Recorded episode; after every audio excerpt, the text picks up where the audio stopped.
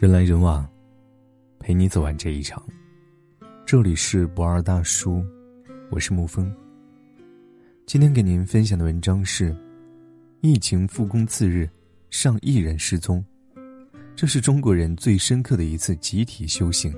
刘慈欣在《流浪地球》里说：“最初没有人在意这场灾难，这不过是一场山火，一次旱灾，一个物种的灭绝，一座城市的消失。”直到这场灾难和每个人都息息相关。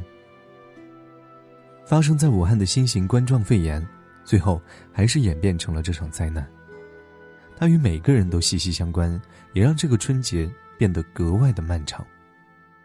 今天是湖北之外不少地方复工的第一天，至少上亿的人要么开始在家里办公，要么戴着口罩走进工厂、公司或者写字楼。这是一个艰难的抉择。而所有的人，只能选择健康和生活相对的平衡。网络上有个问题是：疫情复工的首日，你有怎样的感触？最戳心的一个回答是：没有哪个时刻像现在一样，让我感觉此前过得太敷衍。以后我要努力赚钱，认真工作和生活。